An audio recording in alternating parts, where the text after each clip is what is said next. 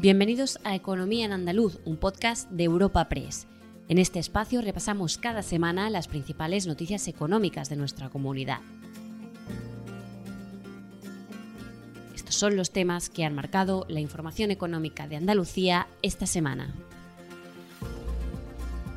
Andalucía ha registrado el mayor descenso del paro en 2022, con 56.800 parados menos, y se han creado 11.400 empleos. Esta es la noticia económica que ha cerrado la semana. Analizaremos los datos y escucharemos las valoraciones de sindicatos y empresarios. Entre otros asuntos económicos de la semana, recuperamos la firma del convenio de la línea 3 del Metro de Sevilla, 1.300 millones a partes iguales entre Gobierno y Junta en ocho años. Y por último, conoceremos el balance del pasado ejercicio para el sector hotelero, teniendo en cuenta la subida de precios en materias primas y energía junto a la recuperación de la movilidad tras la pandemia de COVID. Espacio patrocinado por la Asociación de Trabajadores Autónomos ATA. El paro en Andalucía ha bajado en cerca de 57.000 personas en 2022, lo que significa la mayor caída del desempleo frente al resto de comunidades. Además, el empleo ha crecido en 11.400 puestos de trabajo. La tasa de paro en la región se sitúa en el 19% y se coloca como tercera tras Ceuta y Melilla. Muy cerca de Andalucía se encuentra Extremadura y Canarias. El gobierno andaluz ha celebrado estos datos y achaca la baja creación de empleo al descenso de activos.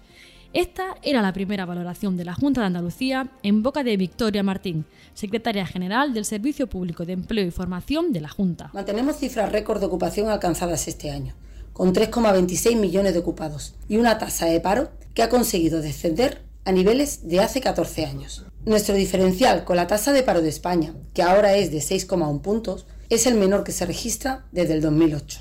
Con respecto a los sectores, el balance anual nos permite concluir que la agricultura y la construcción son las actividades que más están sufriendo la pérdida de empleo, motivada tanto por la sequía como por la crisis en los precios de los materiales y en el suministro que están sufriendo las obras de construcción, mientras que la industria y los servicios han tenido un comportamiento positivo. Por su parte, los sindicatos UGT y comisiones obreras consideran que la reducción del paro y la creación de empleo en Andalucía responde a los efectos positivos de la reforma laboral y han coincidido en pedir un plan de choque para paliar la pérdida de poder adquisitivo ligada a la alta inflación.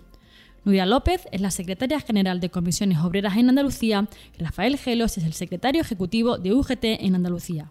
Bueno, desde Comisiones Obreras valoramos los datos conocidos en el día de hoy en la EPA que son el reflejo de que se va concretando en Andalucía el acuerdo de, reforma laboral que firmamos con el Gobierno de España y también con la patronal. Nos gustaría que fuera una mayor velocidad, porque los datos son muy importantes. Hay más ocupación, hay menos parados y se reduce significativamente la temporalidad, porque en Andalucía había mucho fraude a la contratación escondido tras la cifra del paro y había mucho uso fraudulento de la contratación por obra o servicio y por tanto ya no se puede hacer y tienen que acudir a, lo que dice el acuerdo de reforma laboral. Y nos gustaría que el gobierno andaluz pusiera encima de la mesa política, por ejemplo, un plan, anti, un, plan antiinflación para solucionar los problemas de la carestía de la vida y un plan de lucha contra el fraude, fraude en la contratación para que el acuerdo de reforma laboral vaya a mayor velocidad y por tanto también haya más estabilidad en las empresas haya mayor capacidad para que las empresas también sean productivas. Porque La encuesta de población activa nos trae unos datos negativos para Andalucía, ya que el descenso puntual del paro viene ligado a pérdida de población activa y a destrucción de, puestos de trabajo. Aún así, y, a pesar de las dificultades que a lo largo del año pasado sufrió la economía andaluza, la evolución del número de ocupados, que, es lo que nos muestra la generación o no de empleos netos en una economía, confirma que ni la reforma laboral ni la subida del salario mínimo interprofesional han puesto fin al mercado laboral como algunos agoreros anunciaban. Es indudable, por tanto, que hay que seguir trabajando en, en esta misma línea. Más derechos laborales e incrementos del salario mínimo En cambio, la patronal andaluza ha alertado de la desaceleración del mercado laboral y ha pedido estímulos a la actividad empresarial como el mejor impulsor del empleo. Los empresarios han advertido del impacto de la incertidumbre macroeconómica y geopolítica, así como las tensiones inflacionistas. Luis Fernández Palacios, secretario general de la Confederación de Empresarios de Andalucía. Los datos en el conjunto del año 2022 son positivos para España y son positivos también para, para Andalucía. Se reduce el número de parados con respecto a los que había en el año 2021 y el número de, ocupados sube con respecto también el año, el año anterior. Si bien es cierto que el ritmo mm, de creación de empleo y del número de ocupados se ha ido reduciendo a lo largo de ha ido avanzando el ejercicio 2022. Y también eh, los datos de, de, número de, autónomos en nuestra comunidad pues se ha reducido en el año 2022. Eso quiere decir em, que la, economía está en un proceso de ralentización, que las empresas están reduciendo lo que es su, su actividad eh, como consecuencia de la persistencia de la inflación y de los efectos de la guerra de... Cambiamos de asunto y nos centramos en la ciudad de Sevilla. Y las palabras que resumen esta noticia es por fin, por fin se ha firmado el convenio de financiación del tramo norte de la línea 3 del metro. 1.300 millones a partes iguales entre Gobierno Central y la Junta en ocho anualidades. Es un punto y seguido para que la capital andaluza cuente con una red completa de metro. Este nuevo tramo conectará con la línea 1 en el Prado de San Sebastián. Se recorrerán 18 minutos y dispondrá de 12 estaciones, con una demanda estimada de más de 13 millones de viajeros al año. En el Salón de los Tepices del Alcázar se han dado cita asociaciones empresariales, sindicales, alcaldes de la provincia, senadores y concejales. Y aquí el presidente de la Junta ha advertido de que ya no hay vuelta atrás y los trabajos comenzarán pronto. La ministra de Transporte ha defendido lo que el Ejecutivo de Pedro Sánchez está haciendo por Sevilla y por su parte el alcalde ha destacado su papel mediador para desbloquear este proyecto.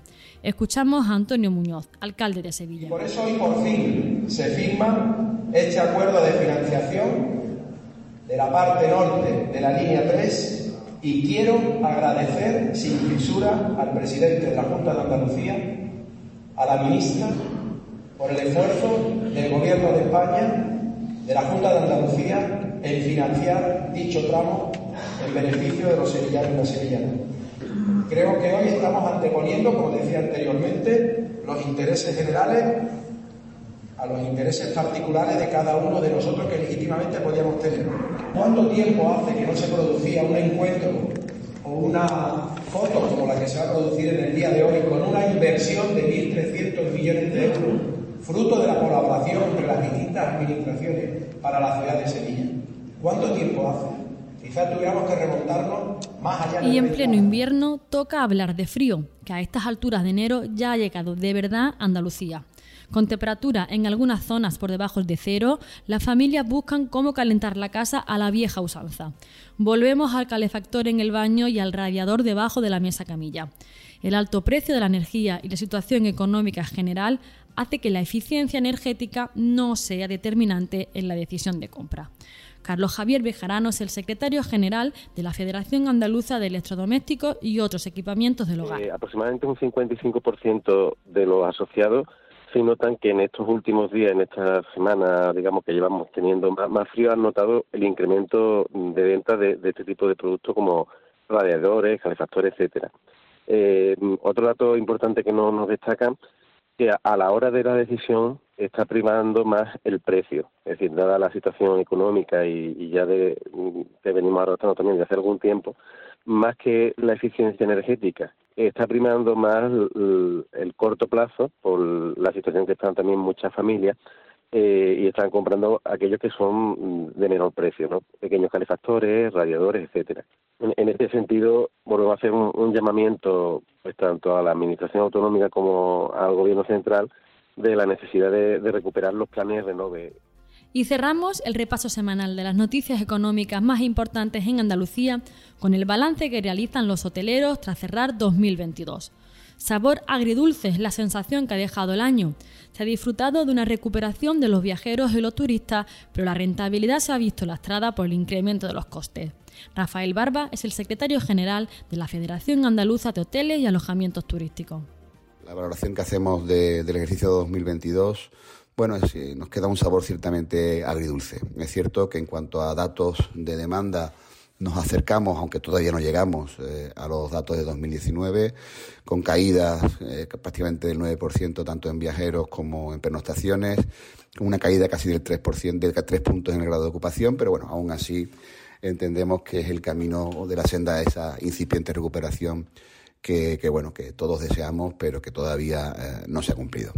Probablemente, como decía, la parte agridulce de todo esto mm, hace referencia a la rentabilidad que lastra y condiciona los resultados económicos del sector. Recuerda que puedes encontrar esta y otras muchas noticias económicas en la sección de Andalucía de nuestra web, europapress.es. Puedes suscribirte a este programa y al resto de podcasts de Europa Press a través de Spotify, Apple Podcasts, Amazon Music, iBox o Google Podcast.